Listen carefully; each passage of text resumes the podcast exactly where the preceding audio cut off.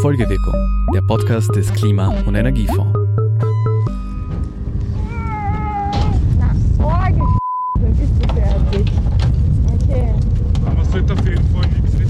Hallo und herzlich willkommen zu der wohl spektakulärsten Folge von Jobs im Klimawandel. Es ist, so, ich, es ist so beeindruckend, dass mir fast die Sprache verschlägt da herum. Ja, wenn man da jetzt zum Beispiel, das ist so ein Windradflügel, man kommt eigentlich selten in Berührung mit einem Windradflügel und du sitzt jetzt einen Meter daneben, der ragt da mit seinen 45 Meter gerade über dir. Es sind auf einmal andere Größen, die sich da bewegen, wo man vielleicht von der Ferne nur vorher geschaut hat. Und auf einmal sitzt man da und man sieht uns von unten nicht einmal. Auf 100 Meter Höhe oder oft auch noch höher befindet sich nämlich der Arbeitsplatz von Julian. Und ich hatte die große Ehre, mit hinauf zu dürfen. Auf dieser Gondel, so heißt nämlich der oberste Teil von einem Windrad, da stehen wir gerade oder sitzen. Also ich sitze da. Denn obwohl ich doppelt gesichert war, war es mir dann doch zu steil, aufzustehen und auf diesem Teil, das irgendwie wirkt wie ein Flugzeug, rumzulaufen und bin deshalb einfach am Lukeneingang sitzen geblieben. Was für eine Aussicht man da hat. Unglaublich. Himmel und Wolken, Wind und Weite, mitten in der Landschaft und rundherum andere Windräder.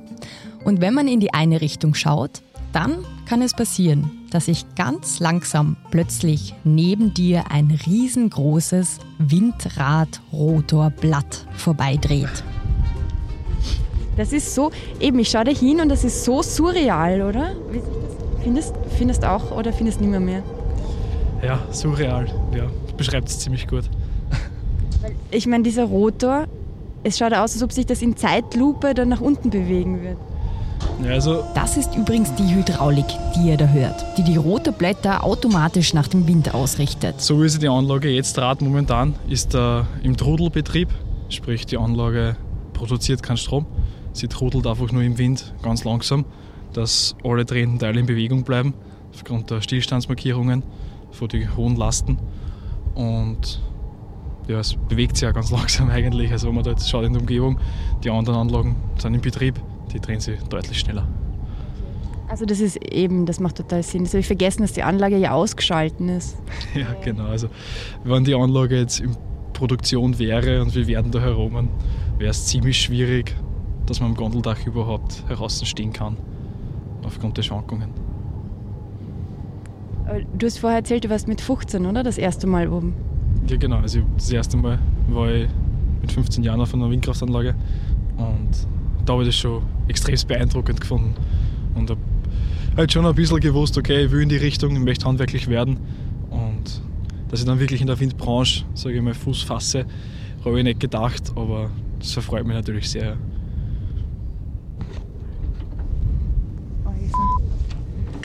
Ja, geht. Na, es geht.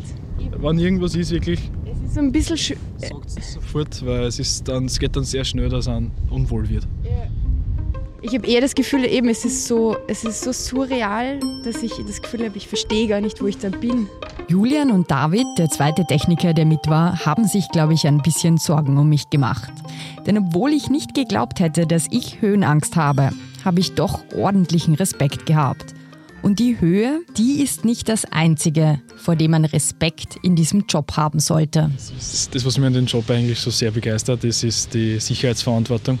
Das eine sehr große Verantwortung ist zwecks der ganzen Sicherheit. Also ich bin mit, mein, äh, mit meinen Teamkollegen auf der Anlage oben. Er ist mein Backup, ich bin sein Backup. Es kann uns eigentlich niemand helfen da oben. Und vor die ganzen, ja, vor die Ströme her, vor die Spannungen, es ist alles ganz was anderes. Wir handeln da mit 20.000 Volt um und um. Das ist halt, wir haben Spannungsebenen von 12 Volt bis 20.000 Volt. Zum Glück habe ich mit diesen technischen Dingen nichts zu tun gehabt. Mit 20.000 Volt zu hantieren wäre wirklich mein absoluter Albtraum.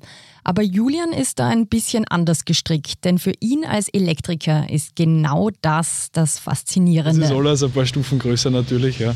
Und auch von der Energieversorgung her. Also wir sind direkt mit dem Netz verbunden mit jeder Anlage.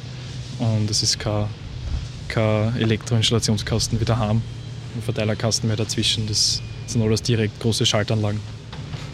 Gibt es irgendwas, was Sie euch in der Ausbildung sagen? So, weil normalerweise erklären Sie einem doch immer so, die, die, wenn du das tust, bist du tot oder so. Ja, prinzipiell, was man immer hört, es gibt bei so einer hohen, so einer sicherheitsanspruchsvollen Arbeit gibt es keinen Stress. Also man macht die Sache, wie sie zu machen ist. Wenn man länger braucht, braucht man länger, einfach um Unfälle oder Vorfälle zu vermeiden. Einfach. Auf so einem Windrad arbeiten immer, so habe ich das gelernt, zwei TechnikerInnen miteinander. Ein Elektriker oder eine Elektrikerin und ein Mechaniker oder eine Mechanikerin. Genau, also ein Team besteht bei uns immer aus einem Elektriker und einem Mechaniker. Und das fungiert ineinander quasi, weil die beide Betriebsmittel vor Ort sind und man braucht zwei Personen, aber es genügt eine Fachkraft, sage ich mal, in den jeweiligen Bereich. Julian hat vorher die HTL für Elektrotechnik gemacht und sein Teamkollege war Kfz-Mechaniker. Wichtig für diesen Job ist allerdings, dass man mindestens 18 Jahre alt ist. Deswegen ist der Servicetechniker oder die Windradtechnikerin ein eher ungewöhnlicher Lehrberuf. Denn die 18 Jahre braucht man eben wegen der Sicherheitsverantwortung. Das Team aus den beiden ist dabei ziemlich essentiell, denn Arbeitskollege, sage ich mal, sollte schon fast ein sehr, sehr guter Freund von dir sein. Also man wird zu guten Freunden. Und wenn größere Arbeiten anstehen, wo man mehr Hände braucht oder vielleicht mehr Kraft, dann sind wir zu viert, zu sechs, je nachdem, was die Arbeit halt gerade ist. Aber größtenteils bist du zu zweit. Also das meiste kann man zu zweit bewältigen. Ja, weil man muss sich schon, also allein wenn man rauf und runter fährt, muss man sich irgendwie halbwegs, man, man darf sich nicht hassen. Nein, es können schon zwölf ruhige Minuten auch werden im Aufzug. Ja. Also dass man vom Einsteigen bis zum Aussteigen kein Wort hört, das kann passieren. Ja.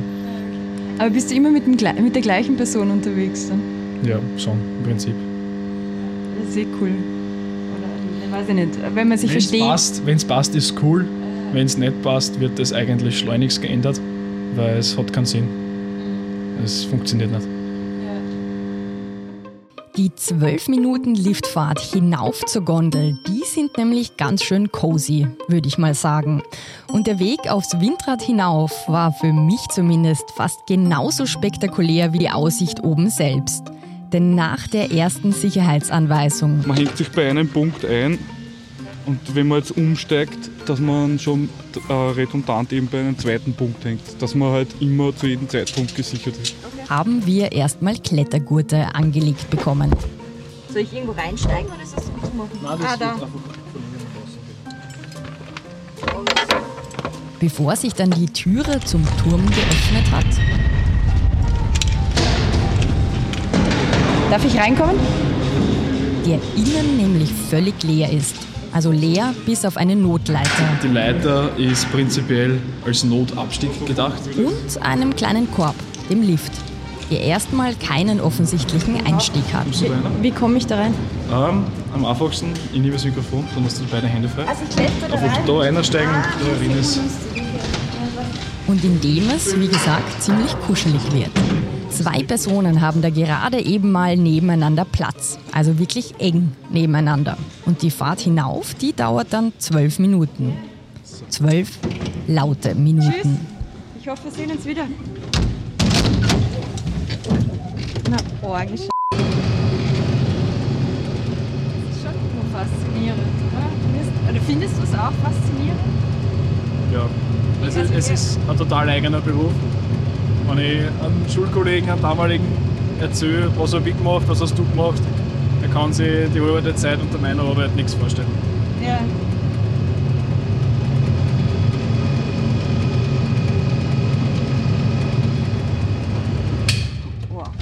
Wenn man dann Oben angekommen muss man dann weiterklettern, eine Leiter hinauf und man muss sich zwischen irgendwelchen Bauteilen durchquetschen, bis man dann in der Gondel ist. Und das ist der eigentliche Arbeitsort von Julian. Ja, jetzt sind wir in der Gondel. Wir haben da vor uns quasi das Rot, den Roter, so von außen sieht man, die Flügel sieht man jetzt nicht. Wir sind genau in der, in der Mitte.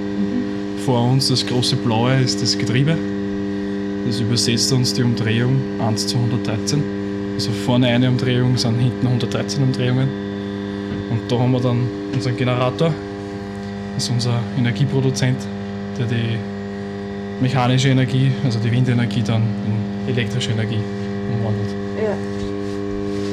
Und dann hinter uns haben wir dann einen Transformator, Warte ganz kurz.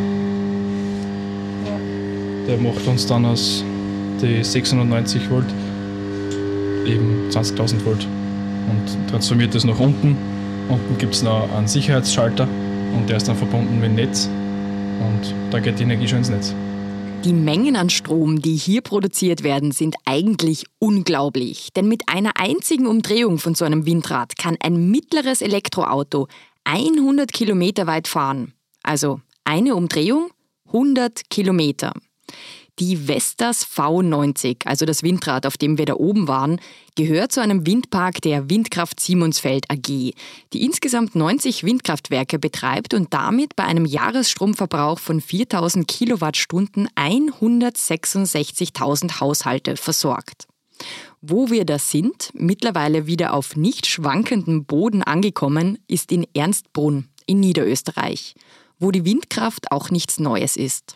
Julian zum Beispiel ist damit aufgewachsen. Welchen Eindruck er davon hat, wie die Leute hier Windparks wahrnehmen?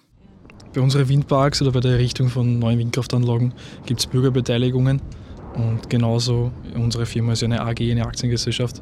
Und wenn dann Firmen, also Firmen, wenn Personen Aktien bei uns gekauft haben und dann treffen die mich natürlich und kennen mich privat und dann fragen sie so, hey, warum trauen sie die Anlagen nicht? Ich möchte mehr Geld haben wegen die Aktien. Und dann sage ich, ja, schick uns einen Wind und dann kriegst du Geld.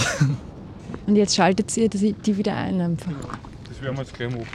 Wie, wie viel Strom haben wir jetzt nicht erzeugt, weil wir da oben waren? Können wir am Display schauen, es kommt auf den Wind drauf an und alles. Was genau wir hier an diesem Tag nicht an nachhaltiger Energie erzeugt haben, das kann ich euch leider nicht sagen. Aber mit dieser Zahl könnt ihr euch das ungefähr vorstellen. Aufgepasst. Eine 4 Megawatt Windanlage erzeugt in einer Stunde bei Vollauslastung so viel Strom, wie ein Haushalt in einem ganzen Jahr verbraucht. Und deswegen gibt es auch bei der AG Simonsfeld eine wichtige Regel für alle JournalistInnen. Sollte man einen sehr windstarken Tag, man abgesehen, wenn der Wind zu stark ist, weil dann dürfen wir auch nicht rauf. Und wenn der Wind wirklich, wenn wir einen windstarken Tag haben, dann wird die Anlage nicht abgedreht.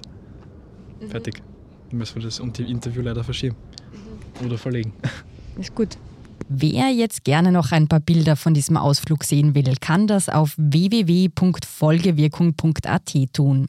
Andi war nämlich mit der Kamera mit dabei. Und dort könnt ihr euch auch für unseren Newsletter anmelden und den Blog zur Energiewende lesen. Im nächsten Newsletter, der im Herbst erscheinen wird, geht es nämlich um alle Fakten und Mythen zur Wärmepumpe. Zum Nachlesen und gescheit Bis zum nächsten Mal.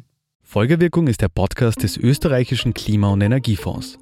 Der Klima- und Energiefonds unterstützt Ideen, Konzepte und Projekte in den Bereichen Forschung, Entwicklung, Mobilität, Marktdurchdringung und Bewusstseinsbildung. Mehr Informationen auf www.klimafonds.gv.at.